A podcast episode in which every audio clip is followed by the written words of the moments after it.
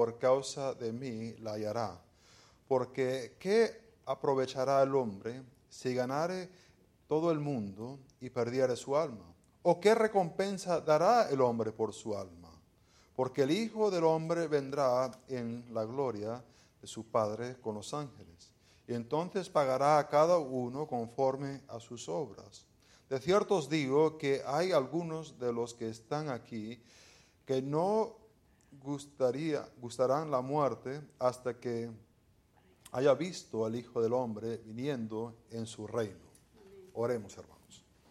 Padre Santo, tomamos una pequeña pausa ahora para, para despojar la mente. Padre, a lo mejor hemos venido con preocupaciones, con dolores, con alegrías, con un montón de emociones que a lo mejor tenemos que poner a un lado para enfocarnos en ti. Padre, ayúdanos a callar esas otras voces que tenemos, esas emociones que tenemos. Te pido que el Espíritu Santo pueda iluminar nuestras mentes y que podemos no solamente oír la palabra, pero que podemos salir y hacer, poner en práctica tu palabra. Padre, sabemos que es, es tu voluntad que nosotros nos parezcamos más a Cristo y menos como nosotros mismos. Y te pido ahora que tu palabra pueda tener ese efecto en nuestras vidas. En el nombre de Cristo lo pido. Amén. Podéis sentaros. Ah, la verdad que es un pasaje difícil que nos hemos encontrado hoy. Y, y, y he tratado toda la semana, tratar de hacerlo un poco más ligero, que no sea así tan pesado, pero la verdad es que el tema que presenta es pesado. Y por más de tratar de buscar chistes y historias que sean cómicos, la verdad que no encaja en esto. Y, la verdad, y, y, ya hemos visto este tema un poquito en capítulo 10. En capítulo 10 vimos que uh, el versículo 37 dice, el que ama a padre o a madre más que a mí no es digno de mí. El que ama a hijo o hija que uh, más que a mí no es digno de mí. El que no toma su cruz y sigue en pos de mí no es digno de mí. El que haya su vida la perderá y el que pierde su vida por causa de mí la hallará. Uh, creo, no estoy muy seguro, uh, pero creo que no estamos teniendo servicios en el momento que prediqué este. Creo que se estaba haciendo todo por internet en ese tiempo, porque era... Ya casi un año atrás. Pero ahora estamos en este pasaje que se vuelve a repetir esta idea, una idea que ya Jesús ha compartido con sus discípulos. Vamos, que si se dice una vez, debe ser importante de parte de Dios. Si Dios dice una vez, debe ser importante. Pero el hecho que va a repetir básicamente el mismo mensaje, pero en otro contexto, significa que hay algo particular que Jesús está comunicando a sus discípulos que es importante para nosotros aplicarlo a nuestra vida. Tenemos, pensamos en el misionero Adrian Johnson, que le escribió a el que iba a ser su suegro, el señor Hasselton, porque él quería casarse con una tal Ana y ella tenía unos 23 años de edad.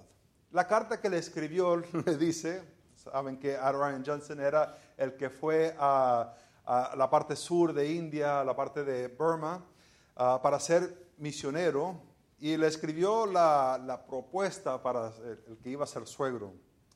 Si él estaba dispuesto a despedirse de su hija, de a lo mejor no verla más en este mundo, de que ella sufriese y a lo mejor muriese, que sufriese insultos, todo por la causa de Cristo, para anunciar la causa de Cristo. Para dar las glorias de Cristo para que otras personas que nunca habían escuchado de Cristo puedan tener esa oportunidad de tener una relación con Dios por medio de Jesucristo. Ahí estaba la pregunta, se lo hace al, al Padre. Padre respondió que sí, estaba dispuesto a despedirse de ella. Y ella uh, murió a los 37 años de edad, allá en el campo misionero. Uh, ¿Por qué estaba ella dispuesta a irse allá. A ministrar a personas que en un lenguaje que era diferente, a personas que eran culturalmente muy diferentes, se veía muy diferente que ella. Porque había entendido este pasaje acerca del discipulado. Ahora vemos aquí que del contexto en cual estamos, Jesús ha estado con sus discípulos y está en un territorio gentil. Se, ha apartado de lo que es Israel y está en el norte y casi como que implica una misión que va a ser no solamente para Israel, pero también para nosotros. Y en esto que él está diciendo esto, ah, vemos que ah, hay esta confesión de parte de Pedro, de que este es el Cristo. Y no solamente de Pedro, pero de los discípulos, que ellos reconocen que Él es el Cristo. Y las implicaciones de que Él es el Cristo es que Él es el ungido de parte de Dios. Y no solamente que es el ungido, pero también Él es el cumplimiento de las profecías del Antiguo Testamento. Ah, ellos habían identificado a Jesús correctamente. Sabían quién era Jesús. Y Él ahora introdujo, Jesús introdujo, que iba a haber esta iglesia, donde iba a haber no lo desarrolla aquí, pero donde habría judío y gentil todos en el cuerpo de Cristo. Eso lo, lo hemos desarrollado más adelante en, las epístolas. El identificar a Jesús correctamente eh, trajo cierta alegría, porque Jesús pudo entender que ellos entendían, los discípulos por fin ah, entendieron.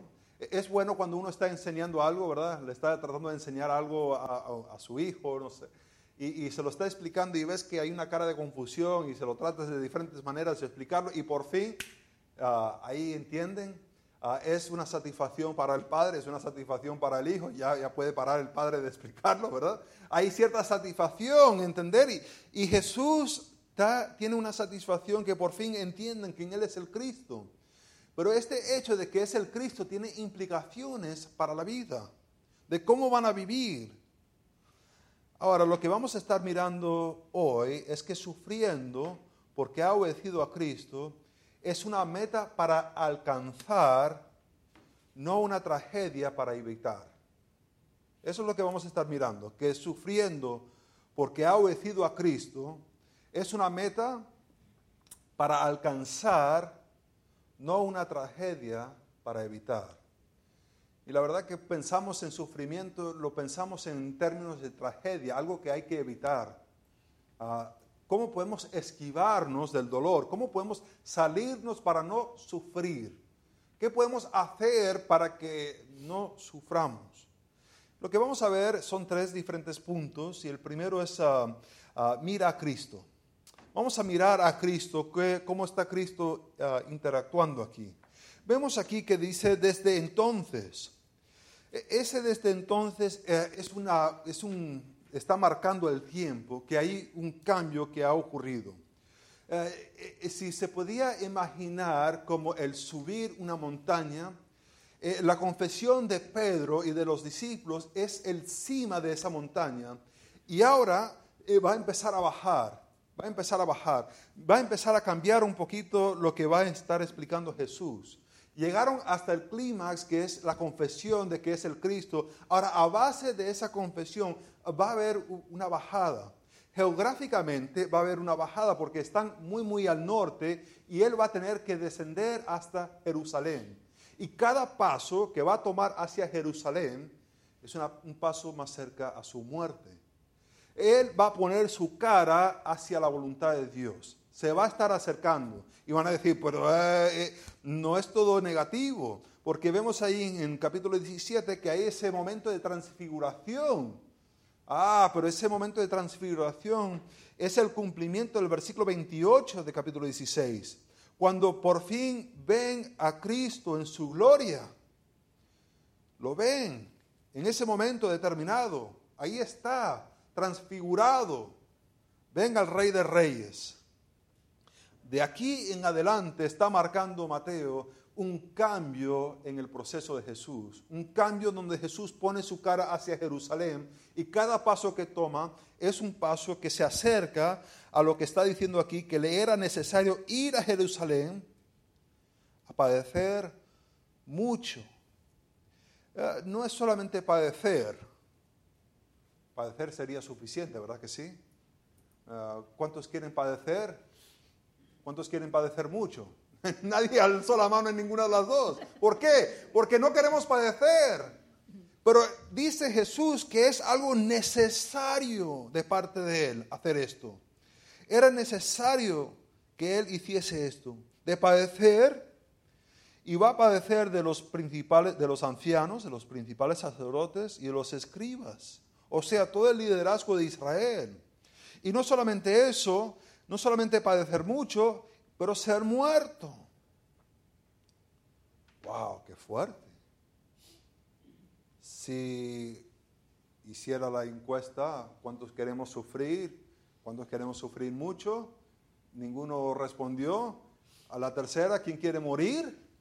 Pues ya menos, se sienten en las manos, ¿verdad? Nadie quiere decir nada. Morir, pero Jesús está diciendo que le es necesario morir y después dice, y resucitar al tercer día. Esta palabra resucitar es una palabra interesante porque la verdad tiene más el significado de despertarse. Ah, por ejemplo, es usado en Mateo capítulo 1, versículo 24, cuando eh, vino el ángel para decirle a José acerca de que lo que estaba en el vientre de María era del Espíritu Santo, Ah, que él tenía que todavía seguir siendo su esposo y tal y cual. Ah, dice que él se despertó, es la misma palabra que usa aquí para resucitar. E, es una palabra que no, no significa usualmente el, el resucitar de los muertos, pero tiene la idea de que estaba dormido y ahora resucitó. Por ejemplo, también se usa en Mateo capítulo 2, versículo 13. Cuando vino el ángel y le dice a José, levántate y ve a Egipto el momento que él se despierta y sale para allá, usa esta misma palabra de resucitar. Ahora, lo curioso es que los discípulos escucharon padecer mucho, también escucharon muerte, pero el de despertarse al tercer día, como que le... no le prestaron atención. Y es algo curioso porque a veces nos pasa a nosotros también que escuchamos ciertas partes de Dios, pero no escuchamos el mensaje completo. ¿Cómo reacciona Pedro a base de lo que ha escuchado? Ojo que no ha escuchado bien, porque hubiera escuchado que el tercer día ya se iba a despertar, a lo mejor no hubiera hecho lo que hizo. Dice que Pedro tomándolo aparte, ven acá, ven acá, a ver, a ver, a ver qué has dicho. Hombre, ¿qué le dice? Ah, empieza a reclamar, a reprender es la palabra, reconvenirle. E, es esa idea de reprenderle. es la palabra que está usado en Mateo capítulo 8, versículo 26. ¿Se acuerdan cuando Jesús estaba dormido? Estaba en el barco, estaba dormido y había una tormenta, lo despiertan y Él les dice a ellos, porque, uh, vosotros de poca fe, y Él reprende el viento a la tormenta y la tormenta se, calma. E, es esa misma palabra, que es un poco irónico que, que Pedro está reclamándole al que le reclama la tormenta y la tormenta para. Es como que a él no se le debe reclamar. Pero él está reclamándole, está como regañándole. Y le dice, Señor, ten compasión de ti. O, o, también se podría eh, decir como, que Dios no deje permitir esto para nada. E, es una expresión. Y después dice, en ninguna manera esto te acontezca. ¿Qué ha escuchado él? Ha escuchado mucho sufrimiento, ha escuchado muerte, pero no ha escuchado levantar al tercer día. Y su mente está pensando, esto no puede ocurrir.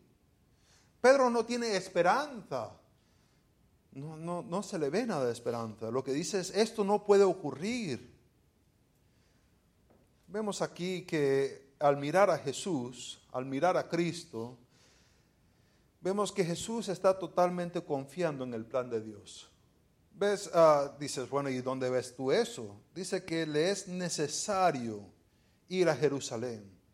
Ese necesario significa una implica una demanda de parte de alguien que le está obligando a hacer algo. Y sí, antes de la fundación del mundo, la Trinidad estaba juntos y ellos estaban hablando, Dios presentó su plan y Cristo dijo, sí, yo voy a hacer ese plan para redimir a la humanidad que está en pecado, antes de la fundación del mundo.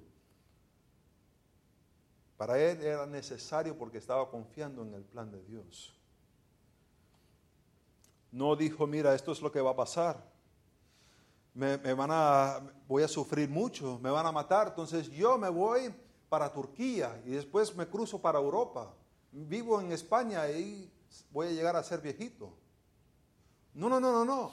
Él sabe el plan de Dios que va a involucrar sufrimiento y él está de acuerdo porque está confiando en el plan de Dios. Tiene él esperanza. Esa esperanza que dice que en el tercer día va a ser levantado, va a despertar, porque Dios aceptará su sacrificio. Y sabemos de hechos que sí aceptó Dios el sacrificio de Jesús. La pregunta que nos tenemos que hacer es, ¿cuán tanto estamos nosotros confiando en el plan de Dios? ¿Vemos a Dios como alguien soberano o lo vemos como allá distante, lejos, lejos, lejos, que la verdad sus manos son tan cortos que no puede alcanzar el mundo, ya no, no puede hacer nada él. Y, y estamos aquí solitos tratando de arreglarnos la vida. ¿O tiene Dios un plan y un propósito para su vida, para mi vida? Y estoy yo viviendo ese plan con esperanza de que un día que Cristo es el primero de la resurrección y yo también seré resucitado. Ve, cambia una perspectiva total cuando hay una esperanza de vida más allá cuando hay esa, solamente ese, lo que queda es aquí, ya no más. Ah, vimos, mira a Cristo, ahora vamos a mirar a los discípulos. A mirar a los discípulos. Y dice el versículo 24, entonces Jesús dijo a sus discípulos, ojo que son sus discípulos, no son discípulos en general, son los discípulos de Él. Dice, si alguno Jesús no pone ninguna clasificación, no dice ah, si un, algún judío, si alguno de Benjamín, si, alguno de, un Leví, no, no, no. Eh, lo pone en términos general, cualquier persona, no importa quién es. Si alguno quiere venir en pos de mí, niéguese a sí mismo. El negarse, esa palabra querer, tiene la idea de resolver mentalmente y, ponerse un propósito. Yo quiero X cosa. Algunas personas dicen, ah, yo quiero una educación, entonces empiezan a hacer planes de cómo van a poder pagar para esa educación. Algunos dicen, yo quiero un coche nuevo y ese querer hace un plan mental de cómo van a hacer para conseguir ese coche nuevo. Algunos dicen, me quiero casar y hacen un plan van a ir en la casa, ¿no? A buscarse a alguien. Y ahí se van a casar. Eh, tienen un plan mental, ese deseo, ese querer. Si alguno quiere hacer esto, el venir en pos de mí, tiene la idea de que Cristo está yendo adelante, nosotros vamos atrás. Si alguien quiere vivir de esta manera, se tiene que negar. Se tiene que negar que tiene esta idea de, ah, de no reconocerse a sí mismo no reconocerse a sí mismo. Ahora, esto va contrario a nuestra cultura, ¿verdad que sí? Aquí se da premios para todo. Llegas a la iglesia y te ponen una colcamanilla, ¿no? Llegaste. No, no, pasa nada si escuchaste o, nada, pero ahí te dan la colcamanilla, llegaste, ¿verdad? Ah, juegas al fútbol y, y perdiste, pero te dan un trofeo también, ¿verdad? Esto va contrario a nuestra cultura, que es el de negarse completamente el de no mirarse a sí mismo. Y dice no solamente el de negarse, pero les da unos mandatos. Le dice primero, se tiene que negar, tiene que tomar su cruz, es decir, levantarlo y seguirle. Dice, sígueme. ¿Ves? Donde va Jesús, el discípulo también tiene que ir. es ilógico decir que el maestro va a un sitio y el discípulo no va en pos de él. El, el querer ser discípulo de Cristo involucra el tomar su cruz. Y a lo mejor Pedro ya está pensando en esto. A ver, a ver, a ver. Si a Cristo lo van a matar, ¿qué le van a hacer a los que lo estaban siguiendo? ¿Ah? Eh, también nos van a crucificar. Y a lo mejor él ya está pensando en esto y, y Jesús se lo declara claramente. No, no te preocupes, esto es lo que va a pasar. Tendrás que tomar tu cruz y seguirle. Y dice, porque todo aquel que quiere salvar su vida, si este es tu deseo, salvar tu vida, la perderá. Esto va contrario a la lógica. Si quieres salvar tu vida, ¿qué te dicen? Pues quédate encerrado en tu casa, cierra las puertas, no hable con nadie. Si alguien te deja un paquete, pues busca el cloro y, lo desinfectas, ¿verdad? Lo dejas ahí ocho días y después lo coges para adentro. Sálvate, te dicen. Y esa es la lógica que, que vivimos. Y Jesús dice, no, no, no, no. Mi plan es diferente. ¿Tú quieres vida? ¿Tratarás de salvarte a ti mismo? Perderás tu vida. Dice, y todo aquel que pierde su vida, ahora esto es, no es perder su vida por cualquier razón. Esto no es porque hay un movimiento social y te, apuntaste a ir a este movimiento social y, salió la policía y te metió un tiro y muriste. Eso no. Él lo cualifica. Dice, el que pierde su vida por causa mía, la hallará. ¿En serio? ¿Hallará vida aún si muere? ¿Cómo es? Eh, esto no parece hacer lógica.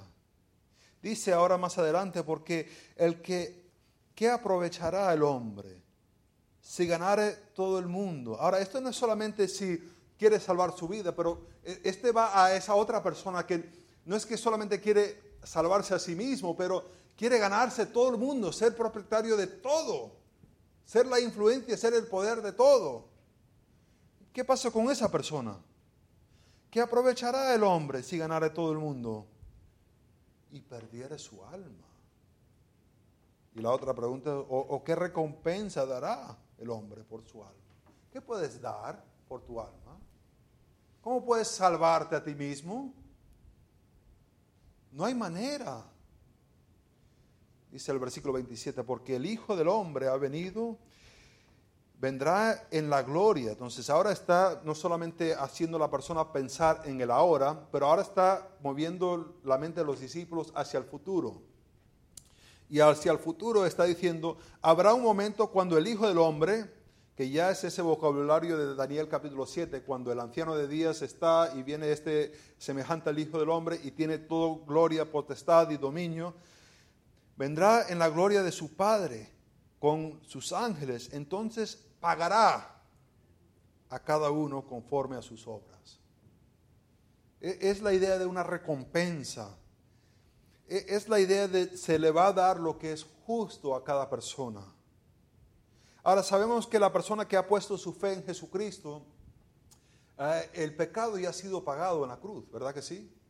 Eh, cuando Cristo murió, pagó todos los pecados, no solamente los pasados, pero los pasados, los presentes y los futuros. Todo está pagado en la cruz.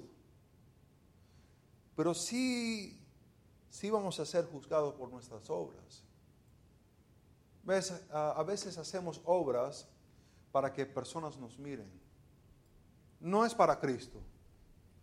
Nos pegamos a orar bien fuerte para que todos, mira qué santo es este.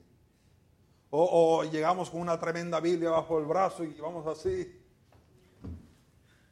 para que nos miren. Dice, eh, eh, eh, seremos juzgados, se va a pagar. Y hay personas que sirven a Dios solamente para que lo miren. Llegan, he visto misioneros así, empiezan a contar unas historias de cómo están sufriendo para Cristo. Y, les gustan las reacciones de las personas. Madre mía, todos sufrimos de alguna manera. es seremos pagados. Y la pregunta es, ¿qué se nos pagará ahora por lo que hemos hecho? ¿Qué hemos hecho que diríamos hay una recompensa para ti? ¿Qué podemos señalar? ¿Qué sacrificios hemos hecho en nuestra vida? ¿Dónde podemos señalar? Ahí en ese momento tomé la cruz y fui en pos de Cristo y no he dejado de ir en pos de Cristo. En ese momento determinado dije, no voy a tratar de sostener mi propia vida, me voy a ver qué va a pasar, me da igual, pero tengo vida con Dios. Dice que dará esta recompensa y dice versículo 28, de cierto os digo que hay algunos de los que están aquí que no gustarán la muerte hasta que haya visto el Hijo del Hombre viniendo en su reino. Esto ha traído un montón de diferentes ah, ah, interpretaciones. Algunos dicen, pues hay algunos discípulos todavía vivos por ahí, ¿verdad? Ah, porque todavía no hay el reino, entonces significa que por ahí anda todavía Juan, por ahí anda Pedro a lo mejor, y ni sabemos que son ellos. No creo que esa es la respuesta. Ah, ¿Cómo más podemos interpretar esto? Algunos han dicho, pues ya se ha establecido el reino de Cristo ahora mismo. Eso se hace un poco difícil porque cuando vemos lo que significa el reino de Cristo, que hay una paz, Él está reinando con una vara de hierro y, ha puesto a todos sus enemigos bajo sus pies, como que no concuerda con lo que estamos experimentando ahora mismo. Ah, lo que causa la dificultad en esta interpretación es que hay un capítulo 17 que marca una diferencia y en verdad debería seguir, el, versículo 28 debería estar en capítulo 17, versículo 1. Porque ahí es donde hay esta transfiguración y en ese momento hubo tres personas que miraron a Cristo en su gloria. Lo vieron. Ah, y creo que esa es la mejor interpretación para esto. Ahora, hemos visto mirar a Cristo y Cristo ah, tiene confianza en el plan de Dios, por tanto Cristo pone su cara hacia Jerusalén y cada paso que toma ahora es para ir a morir. El discípulo, el discípulo también tiene esto que tiene que estar haciendo, es que tiene que ir en pos de Cristo. Y si Cristo va hacia su muerte, el discípulo también tiene que ir en pos de Cristo, que es hacia su muerte. Entonces vamos a ver el último punto, que es ah, mirar a Dios. Mirar a Dios. Eh, saltamos el versículo 23 porque en cierta manera lo que veo en el versículo 23 es que forma un, uh, un, Janus. Janus se acuerdan que es un dios ah, romano. Tiene una cabeza pero dos caras, uno que ve hacia el pasado y el otro que ve hacia el futuro. Y el versículo 23 lo que hace es define las acciones de Cristo y también define las acciones del discípulo. Eh, marca a base de este versículo lo que está ocurriendo en ambos sitios. Eh, esto se ve, por ejemplo, también en, Génesis capítulo 15, versículo 6. En Génesis capítulo 15, ah, versículo 6 dice que Abraham creyó a Dios y le fue contado por justicia. Bueno, ya sabemos de capítulo 12 que viene Dios y le dice, levántate y ve esta tierra. Ah, no es que en capítulo 15 por fin tuvo fe. No, en capítulo 15 lo que dice, lo que Abraham hizo en el pasado y lo que Abraham hará en el futuro de sacrificar a su hijo son actos de fe. Esto es lo que el versículo 23 define. Las acciones de Cristo también define las acciones del discípulo. Y lo que vemos aquí es, dice, pero él, volviéndose, dijo a Pedro, quítate delante de mí, Satanás. Este que acaba de decir que va a ser un fundamento en la iglesia, este que tendrá las llaves a la iglesia, ahora ah, ha cambiado bastante el tono, porque eres tropiezo. Es algo curioso que de un momento determinado podemos estar obedeciendo a Dios y en otro momento podemos estar tropiezo de Dios. ¿Cómo cambia eso en nuestra vida? ¿Cómo es que puede ser en un momento, aquí están las llaves, toma, y en otro momento estás diciendo, e-, eres Satanás, eres un tropiezo? El versículo lo dice, porque no pones la mira, y esa palabra mira tiene la idea de, que no estás contemplando, no estás pensando en las cosas de Dios, sino en las de los hombres. Ahí está el problema. ¿Cómo es que cambió Pedro de ser fundamento en la iglesia a ser un tropiezo? Porque su mente fue de Dios a los hombres. Y ocurre así de rápido. Una de las cosas más difíciles para la obra misionera son, son padres. Padres desde chiquito ya le están diciendo a sus hijos que van a hacer estas grandes cosas y van a tener unas buenas carreras y nunca le dicen a los hijos, pues considera misiones. Considera el campo misionero. ¿Cómo te vas a preparar para que puedas predicar el Evangelio? No. Y después, si el niño por alguna razón dice, quiero consagrar mi vida al Señor, al campo misionero, quiero ir, lo del padre que le dice, pues hazte una carrera, hazte una carrera y después, si no se te quita, pues irás como misionero. Pero mejor prepárate, por si acaso que ya no vas a ser misionero. Ya le están dando otro plan. Y esa idea de como escribió Ryan Johnson a su suegro, que si estás listo para despedirte, no estamos. Nos aferramos, nos queremos proteger. Es, es imposible ser discípulo si estamos en nuestra mirada en los hombres en vez de Dios. La pregunta ahora es para nosotros, es si Cristo ha puesto su cara hacia Jerusalén y ahora va a estar descendiendo, cada paso que toma ahora es un paso más cerca a su muerte. Y dice que Él está haciendo esto porque tiene su mente en las cosas de Dios y no en las de los hombres. La pregunta para nosotros es, ¿En qué está nuestra mente? ¿Qué estamos contemplando? ¿Qué es lo que estamos procesando de semana a semana, día en día? ¿A dónde va nuestra mente? Mira, tengo que arreglar esta, esta habitación en, la casa. Uf, necesito un techo nuevo. Oye, el, el coche como que tiene un sonidito ahí, lo tengo que arreglar. ¿Qué está haciendo? Las inversiones. Oye, las inversiones. Sabemos dónde está nuestra mente cuando empezamos a examinar dónde pasamos nuestro tiempo, dónde gastamos nuestro dinero, de qué sueñas. Algún día yo quiero, y eso lo que usted ya pone ahí, muestra dónde está poniendo su mente, si es en cosas de Dios o en cosas de hombre. Puede ser que nunca ha puesto su mente en las cosas de Dios porque nunca ha aceptado a Cristo como su Salvador. Vamos, que tienes un montón de historias de la Biblia, pero no ha llegado un momento determinado donde has confesado a Cristo como tu Señor, como tu Salvador. Yo le invito a hacer eso hoy. Para otros que estamos aquí, hemos a lo mejor pensado que sufrimiento es una tragedia para evitar. Pero lo que presenta Jesús es que sufrimiento, sufriendo porque ha obedecido a Cristo, es una meta para alcanzar y no una tragedia para evitar.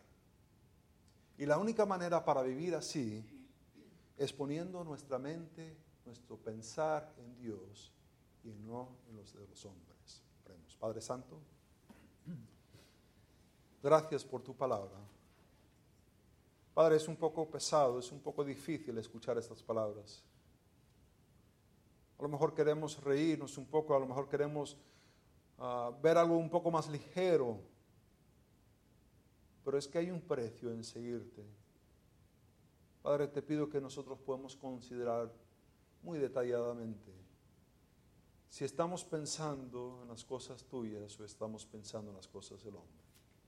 Padre, si estamos pensando en las cosas del hombre, te pido que podamos arrepentirnos, cambiar y empezar a meditar y enfocarnos en ti. En el nombre de Cristo lo pido.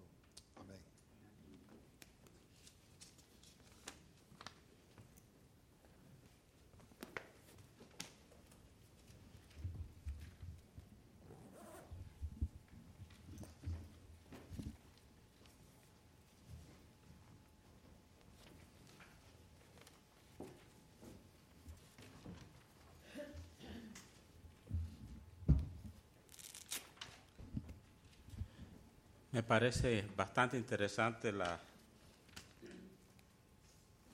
este punto que el pastor tocó. Dice, sufriendo porque ha obedecido a Cristo. Es una meta. Pero la verdad que no quisiéramos sufrir, no quisiéramos llegar a esa meta por medio del sufrimiento. No es una tragedia para evitar.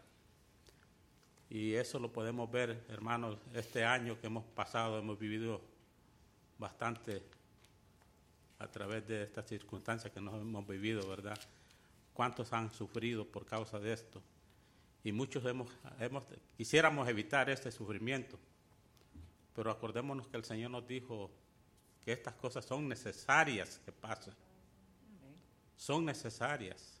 No, no, las debemos, no las podemos evitar porque nos causa sufrimiento. Al contrario, ver que esto se está llevando a cabo, que es el fiel cumplimiento de la palabra del Señor, y eso nos debe de dar más bien producir gozo de saber que la palabra del Señor es fiel y verdadera y que tiene un fiel cumplimiento. Así que si sucede, no es que nosotros lo vayamos a buscar, pero si viene porque Dios lo permite, pues gloria sea al Señor, ¿verdad?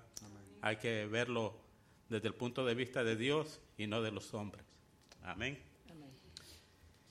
Y pues vamos a concluir este servicio cantando este himno muy hermoso precisamente que nos recuerda que nuestra vida debe estar siempre a la disposición del Señor, que nuestra vida esté entera completamente para Él. Es algo que tenemos que desear en nuestro corazón. Es una lucha, es una dificultad, pero con la ayuda del Señor lo podemos lograr. Pongámonos de pie, cantemos las tres, eh, la, la, estrofa número uno, la tres y la cinco, el himno 410 del himnario, celebremos su gloria. Que mi vida entera esté consagrada a ti, Señor, que a mis manos pueda guiar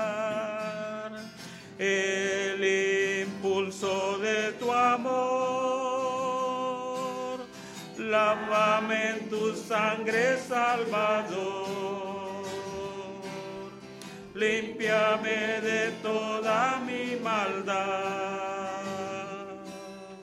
traigo a ti mi vida para ser Señor tuya por la eternidad.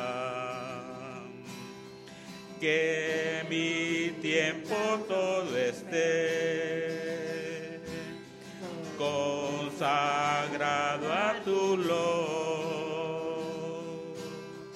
Que mis labios al hablar hablen solo de tu amor. Lávame en tu sangre, Salvador. Límpiame de toda mi maldad. Traigo a ti mi vida Señor tuya por la eternidad. La número 5.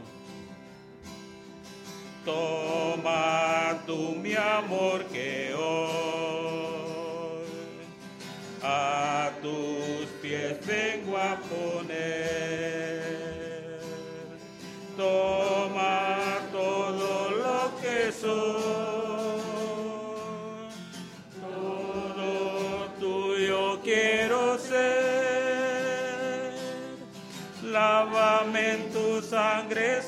Salvador límpiame de toda mi maldad.